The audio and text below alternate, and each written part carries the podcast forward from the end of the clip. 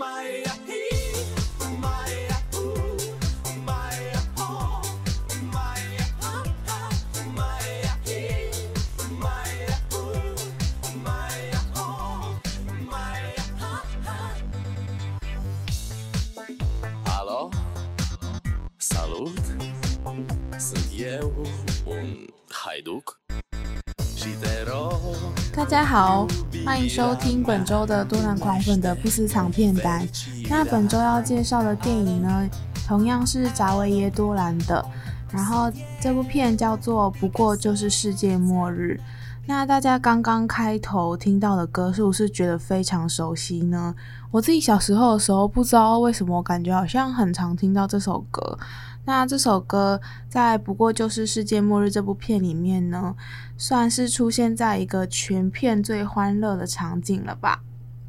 那在开始介绍《不过就是世界末日》之前呢，想先跟大家分享一下自己最近的观影心得。那前几天上映的《无声》呢，我自己看完呢是觉得非常的悲伤心碎。那三个三个主角，年轻的主角，我觉得都演得非常好。那当然，里面其中有一个最最复杂的角色，小光这个角色呢，我嗯，他不知道大家知不知道，他其实是一个韩国人，而且更。更夸张的是，他是只有二零零四年，他是二零零四年出生的，等于说他现在十六岁而已。然后在里面，你真的会被他的那种微，他的一个微笑，你就会觉得笑到你心里发寒。但是在知道了他的，嗯，他受他所受遭受到的事情呢，你会会觉得非常悲伤。然后就是一个幼小的心灵。在年少的时候就被摧残，导致了他有一点扭曲的心灵。然后，嗯，我觉得在这部片，我觉得很难过的是说，那这些被害者呢，他们他们都呃不是怪罪于别人，反而是觉得自己可能哪里做错了，然后开始自我责备，然后紧接着自我厌恶，像。像是有一幕是贝贝带着自己的朋友决定去妇产科拿掉自己的子宫，因为他觉得如果他拿掉自己子宫的话，以后被性侵就不会担心自己有怀孕的风险。看到这里呢，你会觉得说，为什么明明贝贝是一个受害者的角色，却要自己吞下这些悲惨的遭遇，反而自己要牺牲自己？还有就是里面的大反派何允光小光这个角色呢，他他在里面，你可以说他是一个大反派，但是你在听到他的遭遇的时候呢，你又不免为他感到心疼。那就是他小时候的时候在听障学校就被学校的一个老师长期性侵，一直到他长大为止。那这个性侵的一连串遭遇呢，也让他幼小的心灵。产生扭曲，直到最后，他会开始教唆班上的同学去性侵另外一个同学，但然后他自己在旁边冷眼旁观。但片影电影里面有一个非常经典的桥段，我可以说是亮点，就是非最有亮点的一个场景，就是小光在天台上与饰演老师的刘冠廷坦坦白，那就是。他他觉得自这样的自己是非常恶心的，怎样的自己呢？就是他一方面对这个性侵他的老师产生了厌恶，但一方面自己却又控制不住，好喜欢上了这个老师。他觉得这样的自己不值得活在这个世界上。他说着：“我不要喜欢他，我要讨厌他。我这样是不是很恶心、很变态？”不值得活在这个世界上。听到这里的时候，你真的会觉得这个角色呢，你很难去真的完全的讨厌他。发生在他身上的这个遭遇，真的是非常的痛苦又心碎。那导演也说呢，其实，在真正做填调的时候啊，这这这个，因为这个这这部电影是改编二零一一年台南的某间听障学校发生的事件。他说在做填调的时候，其实，嗯、很，其实很多是比这个电影所呈现的事件来得更悲惨。那在电影里面呢，又一个非常重要的角色，那就是《八仙过海》里面的何仙姑这个角色。女主角这个角色非常喜欢何仙姑。那至于为什么这么喜欢，然后还有为什么何就是究竟何仙姑在里面是扮演一个什么样的角色呢？就让就等大家自己进戏院自己感受喽。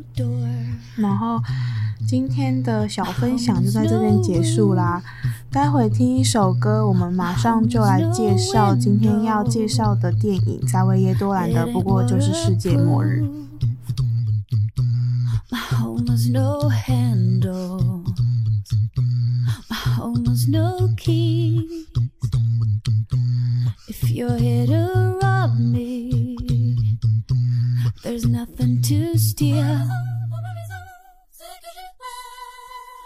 大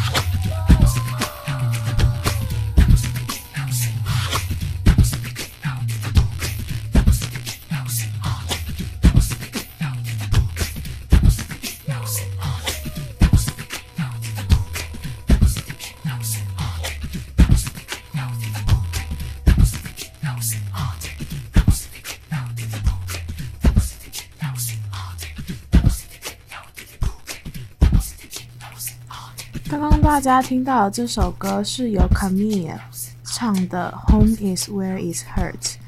啊、这部片在电影的开头呢就开始响起，那它就是作为一个引领大家说，家不是避风港，家反而是那个伤害我的地方。好，那首先我们先来介绍这一周的电影，不过就是世界末日。那本周也是身为多兰狂粉的我呢，最后一次在节目介绍他的电影。那不过就是世界末日呢，是在二零一六年上映。不过就是世界末日这部片拿下了第六十九届坎城影展评审团大奖。不过这部片呢，其实是获当初获得了排山倒海的负评。当时在二十一部主竞赛影片中，他只获得了倒数第二的排名。多兰拿下评审团大奖致辞的时候呢，台下甚至是一片嘘声。不过我自己是在不过就是世界末日这部片播映后一年才开始认识多兰，然后开始看多兰的电影。但我自己是还蛮喜欢这部电影的，所以还是介绍给大家，尤其是。大家看到电影的最后，最后的情绪迸发是非常的关键，搭配多兰影像，然后一些蒙太奇的片段，还有配乐的调动呢，还是逼出了我不少泪水，甚至在看三四次呢之后，还是有相同的感受。那当然，我觉得片中压抑的情绪，还有不断争吵的场面。每个角色讲话好像似乎都话中有话，作为观众确实会有一点迷失方向。那这次多兰找来了很多大咖法国影星担纲主演，男主角是由 Gaspard Ulliel 加斯帕德尤利尔饰演。这部片也让他获得了凯撒奖的男主角。他自己也有来过台湾两次哦，第一次是为了香奈儿品牌活动，第二次就是二零一四年受邀金马影展来这边宣传他主演的电影《巴黎圣罗兰》。那看了不过就是世界末日这部电影呢，他的一双蓝色眼睛清澈漂亮，再搭配着忧郁的神情，应该可以迷倒众生吧。那饰演男主角哥哥，也就是本片风暴的中心，真是由 Vincent Cassel 文森卡索饰演。不瞒大家说，我自己看完这部片的时候呢，反而是被文森卡索的演技折服了，尤其是在片尾的片段，他那个情绪的爆发，我觉得大家在看完这部片的时候，应该都会对他印象深刻。饰演男主角妹妹的呢，则是由雷亚瑟杜。我觉得台湾观众应该对她比较熟悉，她也是新任的庞德女郎。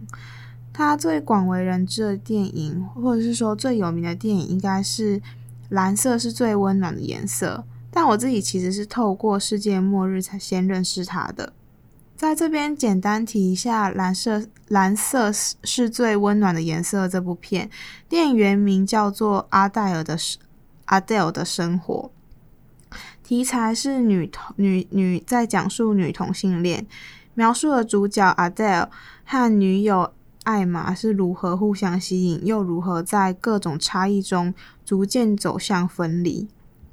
第一次我看这部片的时候呢，被里面亲密戏的尺度吓到，即使是一个人观看，也没有能没也没能把这部电影看完，因为亲密戏镜头近到呢，我觉我自己都感觉到非常害羞，甚至是觉得有点不舒服的状态。然后第二次呢，我终于鼓起勇气，想说这部片这么有名，我一定要看到最后。第二次我自己看完的时候呢，却为两人间。已人已成往事的爱情哭得稀里哗啦，相信大家接触同性题材电影的时候，蓝色是最温暖的颜色，一定是榜上有名。那还蛮有趣的，其实我自己想到，其 实还蛮有趣的是，不过就是《世界末日》这部电影里面总也出现了很多蓝色的元素，不知道大家在看完这部片有没有这种感觉呢？那《世界末日》不不过就是《世界末日》这部片饰演。哥哥老婆的是找来了 Marion Marion Cotillard 这个这个女这个女演员，是本部片唯二的温和角色，和她老公形成对比。然后，我相信很多人应该也知道这个女女演员。然后，必须说，在电影里面她真的很漂亮。那最后呢，多兰的多兰电影不可或缺的角色当然是母亲这个角色，由娜塔莉·拜饰演。她也曾经在多兰的另外一部电影《双面劳伦斯》同样饰演男主角妈妈，不过我自己是认不出来是同一个人饰演的啦，造型上是相差非常的大。那紧接着，我们就来聊聊电影剧情吧。故事开头呢，主角路易坐上了一一台前往家的飞机，然而这趟回家的旅程却已相隔了十二年。使他回家的理由是为了告知家人他不久即将离开人世，但是真的只是为了要告知家人这个消息吗？还是有什么让他怀念的人事物，使他想要回来这个十二年都没有回来的家呢？不同于以往，多兰会利用一些句一个句子来概述故事大纲，这次多兰用了一首歌《Home is where it hurts》。来表达家不是避风港的概念，间接揭露了为什么男主角路易在时隔多年后才终于返家。那直到电影的最后呢，电影还是没有揭示为什么当年路易离家，路易终究也没有说出自己即将不久于世的这个消息。那一家看到路易返家，一方面盛大欢迎，一方面各个指责路易多年以来的缺席。妹妹小时候的时候呢，路易就离家了，导致两个人其实非常不熟，甚至有代沟。妈妈也指责路易没有尽到家庭的义务。哥哥则是在一场两人一同前往买烟的路上不断争吵，也可以看出哥哥认为路易在车上和他试图要和他掏心，其实并不能弥弥补路易自己离家的空白。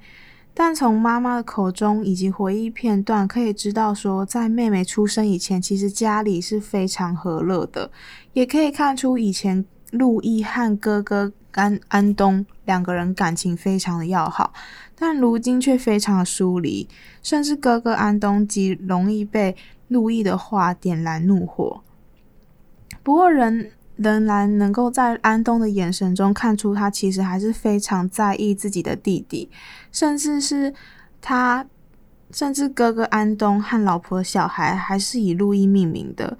路易和家的刻意保持疏，和家刻意保持疏离，谁也不能够了解，甚至是妈妈。路易十二年前的一走了之呢？他自己前往城市，如今成为了一个成功的剧作家。而哥哥则是被，则是留在了家里，需要扛下照顾一家的重任。那妹妹虽然有很好的美术才能，却也只能被困在这个家和妈妈同住。路易的回来似乎暂时解救了他们压抑的生活，仿佛是他们的救世主一般。每个人都热切的想和这么久才回来的路易说上话，因为也不知道下一次见面是什么时候了。故事的结局，路易终究没有能够亲口说出自己此行的目的。哥哥安东一听完路易和妹妹，以及和哥哥安东一听完路易和妹妹，还有他。说完，可以多以后可以多多去城市里面见见路易自己的时候，紧接着路易就说自己要离开了。这个举动又立刻让好不容易温馨的场景突然又变成了战场。可以从哥哥的眼神与悲伤的神情看出哥哥的心思，那就是自己再度被路易抛弃了，再度自己独自一个人被留在了这个家，再度失去了解放的出口。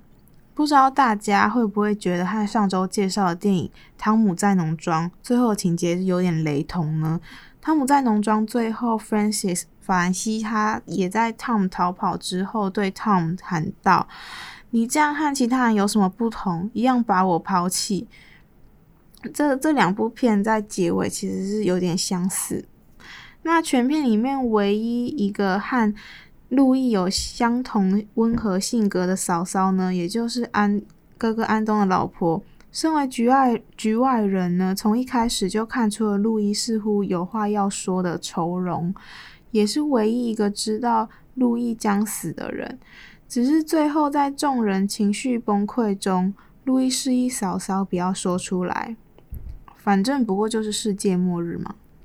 那不过就是世界末日这部片的结尾呢，在最后混混乱的场面，路易一个人即将离开家时。整点的布谷鸟时钟响起，那导演给了一个非常梦幻的场景，那就是鸟在这个时候呢，突然梦幻的从时钟里面飞出来了，在家里四处飞，最后撞墙在地上垂死，在地上垂死垂死挣扎，似乎象征了路易的生命即将走到尽头。那片尾响起了由 Moby 的唱演唱的 Natural Blues。歌词唱着：“只有上帝知道我的烦恼。”完美诠释了路易的心境。路易究竟经历了什么？除了家人外，身为观众的我们，到最后也还是一无所知。那多兰电影里面常有的元素呢，包括同性恋啊，以及妈妈的角色，同样没有在这部片里面缺席。首先，先来说说同性恋。路易斯的同性恋，那家人也就知道，当初他离家的原因，不知道是不是有某种成分跟他的同性恋的身份有关呢？那他此行回来的目的，似乎不仅仅是告知自己即将死的消息，一方面呢，也和妹妹透露他想要回老家，在现在的家里的地下室呢。放有路易以前在旧家的东西。路易走向了以前他睡的床垫，将脸靠在床垫上，思绪将他带回了年轻时与男友皮耶在床上度过的种种。但是哥哥在买烟回来的路上呢，告知路易，他曾经的恋人皮耶已经死去的消息。让路易从回来时心事重重的神情又添加了两行泪。那再来是妈妈的角色，和以往多兰的电影相同，爸爸的角色往往缺席。从听妈妈的话这部电影呢，爸爸离婚后一年见一次，再到双面劳伦斯这部电影，父亲近乎沉默，到亲爱妈咪、汤姆在农庄这两部片，爸爸已经死去。在世界不过就是世界末日这部片，同样爸爸也已经过世了。那在本部片里面呢，妈妈仍旧最能够看清儿子路易的心思，以及对儿儿子不变的爱。妈妈在本部片里面里对路易说道：“没错，我是不了解你，可是我爱你，妈妈爱你，没有人能够抢走妈妈对你的爱。”同样的，展现出在多兰的电影里面，妈妈作为一个最爱自己儿子的角色。除了妈妈能够看清主角路易的心思呢，她也能够看出一家人，也就是哥哥安东以及妹妹的心思。他们两个呢，妈妈已经看出他们两个都在等路易说出一些能够鼓励他们的话。两个人都在等着路易解救他们，赋予他们主导自己生命的权利，而不是困在自己的家乡，被困在原地。可以知道，说妈妈其实都是一个最了解自己小孩的角色。另外呢，在这一部片呢，多兰的配乐同样是无话可说，我已经就是甘拜下风。他他同样使用使用了大量的流行音乐，就留给大家自己在家观影的时候自行感受喽。我好希望在这一波重映电影的风潮里面，台湾能够有幸播出多兰的影展，像是韩国在今年就有就有播多兰的几部电影。然后最后呢，节目的尾声，我要送送上电影中路易回忆起年少时的情人皮耶的感情的时候所配的音乐，是由 Exotica 所演唱的《Une Miss Simis，啊，这部这这首歌中文翻作是一位女子入侵。那希望大家能够喜欢喽，也希望大家能够在听完我今天的简介绍之后呢，能够对《不过就是世界末日》这部片产生兴趣。那下礼拜我预计介绍的电影是今年初有在台湾的影院上映的一部片，叫做《然后我们跳了舞》。其实这部片在去年的金马影展就有播过，而且当初呢，就是呃蛮抢的这一部片。那电影的主轴同样是在讲述呃同性恋，然后但是因为在乔治亚这个国家呢，其实是非常保守，因为乔治亚这个国家是东正教，然后同性恋在这个国家是仍然是禁忌话题，然后也然后主角刚好是在跳乔治亚舞蹈这个这方面的舞蹈家，呃，但是呢，乔治亚这。乔治亚舞蹈象征的是男子的阳刚气概，而男主角本身却是比较阴、比较柔的。他跳的舞就比较像是我们现在看到的现代舞这样子。那这部片电影就讲述同性恋在乔治亚这个国家的所面临到的，嗯，所面临到的一些压迫。然后同样也能够带大家一窥乔治亚的传统舞蹈。那如果大家有兴趣的话，可以好像前阵前几天吧，才在串流平台上能够播放。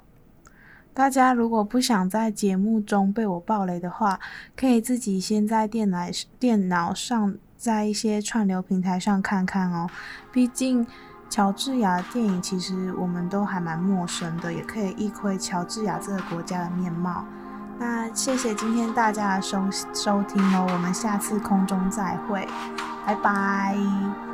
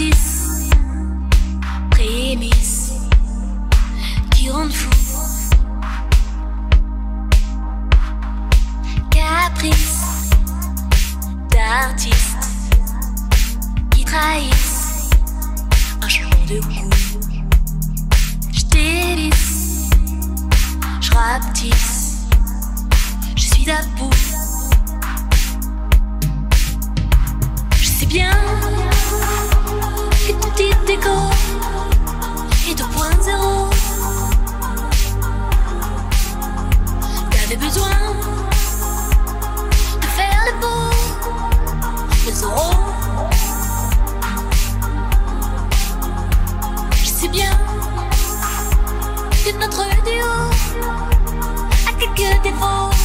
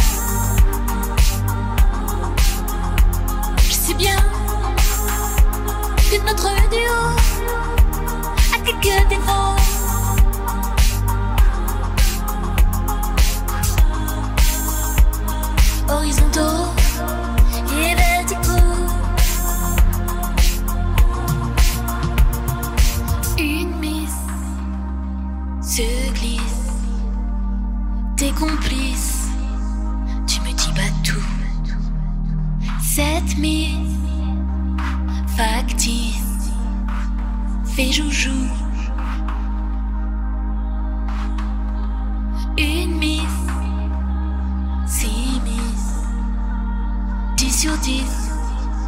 habitué ou une miss, six miss, I miss you.